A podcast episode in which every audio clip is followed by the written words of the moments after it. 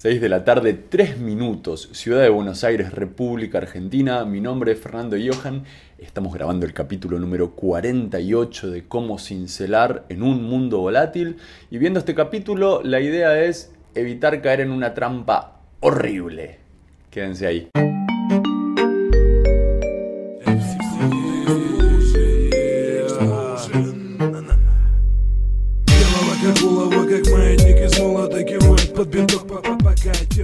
Los emprendedores y, todos los que intentan agregar valor en general somos víctimas de un relato que nos contamos a nosotros mismos, que nos gusta escuchar acerca de quiénes deberíamos ser, qué deberíamos hacer y cuál es nuestro futuro, sobre todo.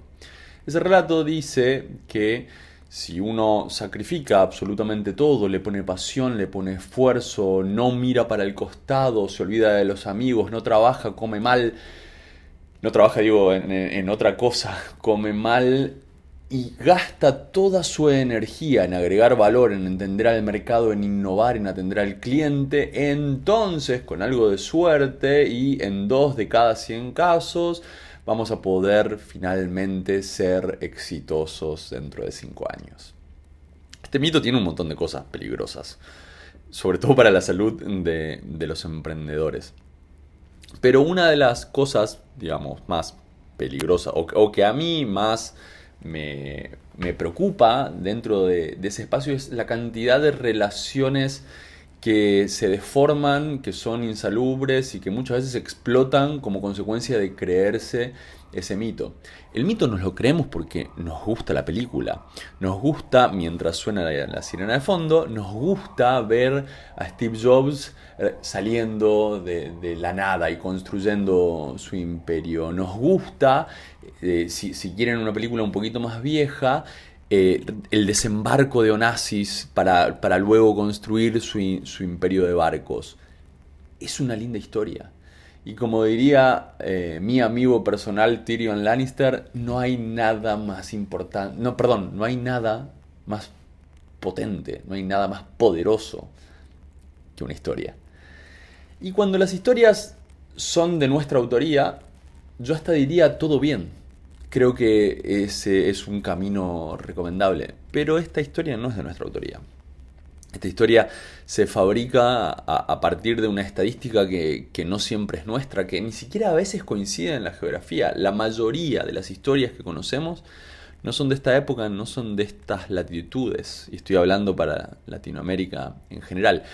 Quiere decir eso, que no hay historias que coinciden casi palabra por palabra con la, aquella que nos, nos tenemos eh, que, supuestamente a la, que nos tenemos que parecer, eh, no. Hay, hay, muy buenos ejemplos, hay muy buenas historias de emprendedores en Latinoamérica. El primer problema de, ese, de esa historia, de ese mito que nos contamos, es aquella en donde yo voy a trabajar en, mi proyecto ilimitadamente y sin ningún otro foco que no sea ese, el, proyecto, agregar valor, perseguir mi idea, cuidar a ese cliente. Y el tiempo se paga.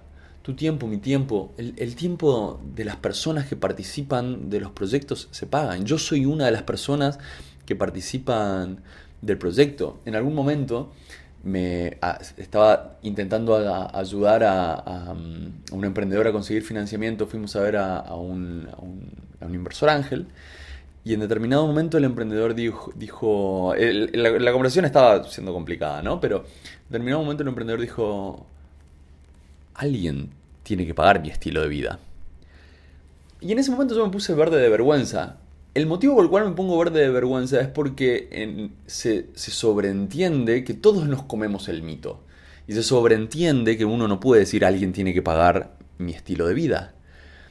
Lo que pasa es que ese emprendedor en ese momento estaba siendo honesto consigo mismo. Yo quiero esto de la vida. Yo quiero emprender, pero tengo que pagar mi estilo de vida. El tiempo se paga. Y si vos estás trabajando, si usted está trabajando en un proyecto y está agregándole valor a otro, el tiempo que usted está invirtiendo debería pagarse. Ahora, ¿eso es obligatorio? No, y la mayoría de los proyectos comienzan sin pagarle al emprendedor. Eh, por su tiempo, sin pagarle al equipo emprendedor muchas veces y consiguiendo muchas veces las cosas por canje, por te pago después o te pago cuando tenga éxito, te pago si tengo éxito. Eso no está mal, siempre y cuando surja de la premisa de que ese tiempo tiene un valor. El, el tiempo que la gente invierte se paga. Y por eso es tan difícil renunciar a mi trabajo en relación de dependencia. Porque si me deja de entrar la plata de, mi trabajo en relación de dependencia y nadie me paga por el tiempo que estoy invirtiendo en mi proyecto, y entonces no me puedo sostener. Una de las formas que existe, más, una de las formas más eficientes que existe para hacer el switch entre la relación de dependencia y el proyecto personal, es entender que tengo que cobrar por el valor que estoy agregando sé que quienes estén haciendo esto, lo que acaban de escuchar les parece una obviedad, una perogrullada, algo que, claro, Fernando, me, está jodiendo, para eso estoy escuchando esto o mirando esto. Pero mucha gente no cobra por el trabajo que, hace, mucha gente no cobra por el valor que agrega. El segundo riesgo dentro, dentro del mito, dentro de la trampa emprendedora que, que todos nos tendemos, tiene que ver con el dinero necesario para que el proyecto viva. Yo tengo probablemente que agregar valor a partir de consumir insumos, de pagar proveedores, de tener eh, algún espacio que tengo que usar, la nafta que tengo que gastar, el combustible que tengo que gastar para ir y volver. Nafta es una de las palabras más difíciles para Latinoamérica. Se le dice de tantas formas diferentes que eh, la verdad eh, me rendí me estoy refiriendo al, líquido que, hace que el auto funcione. Nafta, benzina, gasolina, eh, todas las palabras que, se usan. esos costos también hay que pagarlos. El dinero necesario para que el proyecto funcione hay que pagarlo. El capital de trabajo hay que pagarlo. Y el capital de trabajo reviste dos trampas. La primera es, alguien lo tiene que poner y si, si no tengo la suerte de tener un inversor ángel y si viven en Latinoamérica, esa suerte casi seguro que no les tocó. Si no tienen la suerte de tener un inversor ángel, ese dinero generalmente lo pone el equipo emprendedor. Y, o alguien. No, no, no, es magia. Ese, ese, esa erogación permanente. Y en muchos casos, tiene una segunda trampa que es, a medida que me va bien, esa cantidad de plata que hay que inmovilizar, no inmovilizar porque está permanentemente en movimiento, pero esa, ese dinero que yo estoy gastando para pagar proveedores, para pagar insumos, para moverme en, el, en el mercado, aumenta. Y si el tiempo de pago no coincide exactamente con el tiempo del tiempo de pago de los clientes, no coincide exactamente con el tiempo de inversión que yo estoy teniendo, eso puede hacer que yo cada vez necesite más dinero. Y más dinero y más dinero y más dinero. Porque si esta semana yo pago 100 y después voy a cobrar 200, bueno, fantástico. Pero ¿qué pasa si esta semana pago 100 y después me va bien y tengo que pagar de nuevo 100? Ahora, si no cobro los 200 en el momento que lo tengo que cobrar, no tengo cómo seguir trabajando. Y es un gran problema financiero. El capital de trabajo, alguien lo paga esto también hace que sea difícil soltar el trabajo en relación de dependencia, porque ¿de dónde saco los ingresos? Y hay que entender que yo tengo que acompasar el agregado de valor que estoy brindándole al cliente, hay que entender y hay que hacerlo carne, con los tiempos necesarios para poder seguir viviendo. Si yo pago hoy el combustible, si yo pago hoy el salón en el que doy el servicio, si yo pago hoy el alquiler, si yo pago hoy la tela, y cobro dentro de 90 días, el tiempo que pasa en el medio tiene un costo.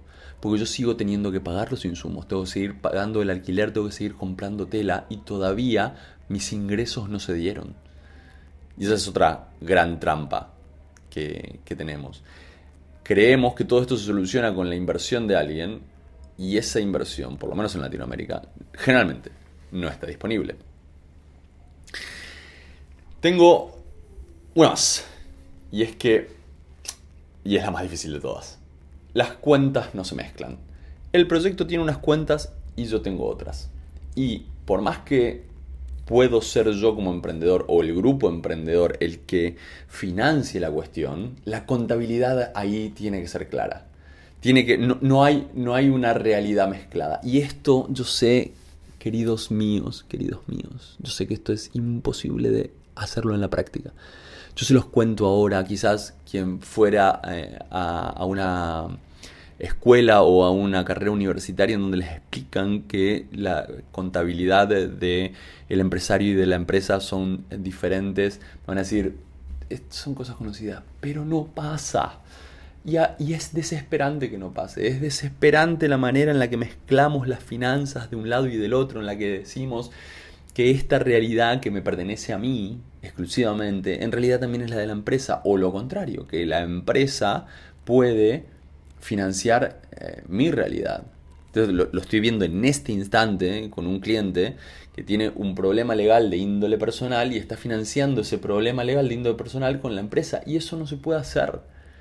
no se puede hacer. Me retracto completamente. Eso se hace todo el tiempo. Pero es uno de los motivos por el cual luego los proyectos no siguen adelante. Es uno de los motivos por los cuales después cuesta que un proyecto eh, esté sano. Dentro de tres años este cliente mío me va a decir, bueno, todavía estoy pagando los costos legales de, aquel momento, así que todavía no estoy tranquilo. Y eso impide toda la operatividad del otro lado. Por ahí yo tengo que crecer en, capital de trabajo, por ahí tengo que contratar más gente, por ahí necesito hacer un tipo específico de inversión en bienes de capital que no puedo porque todavía estoy exigido financieramente por algo que pasó hace tres años. Y eso es la vida del empresario emprendedor típico, en todo el mundo. Es el ejercicio más difícil y es la trampa más complicada. Y la última, la tercera, es de la que más cuesta salir. Entender, aceptar, hacer carne el hecho de que las finanzas de mi proyecto, la forma en la que eh, gasto, invierto y, pago por, por cosas cuando estoy de un lado no tiene nada que ver con las finanzas personales, que son otras. Y muchas veces esto termina delegando la actividad en otro, entendiendo que esto lo, tiene que hacer otro porque, porque yo no puedo. Pero, y acá está el problema, la realidad del emprendedor no permite un gasto adicional. Ahí está el drama. Así que, ahí está. Capítulo 48, la gran trampa del mito emprendedor, no caigan en ella Cuéntenme luego cuáles son las cosas en las que eh, esto les sirvió, cuáles son las cosas en las que, las cosas que ya les hayan pasado eh, de esta índole, si les pasaron, si, están emprendiendo, si están en el mercado, esto, alguna de estas cosas seguramente ya les pasó. Hasta acá llegamos con este capítulo. Salimos, como ustedes saben, con cierta tolerancia dos veces por semana, los martes y los viernes, o cuando la cosa se complica, los miércoles y los sábados. Nos vamos por acá en el próximo capítulo. ¡Chao!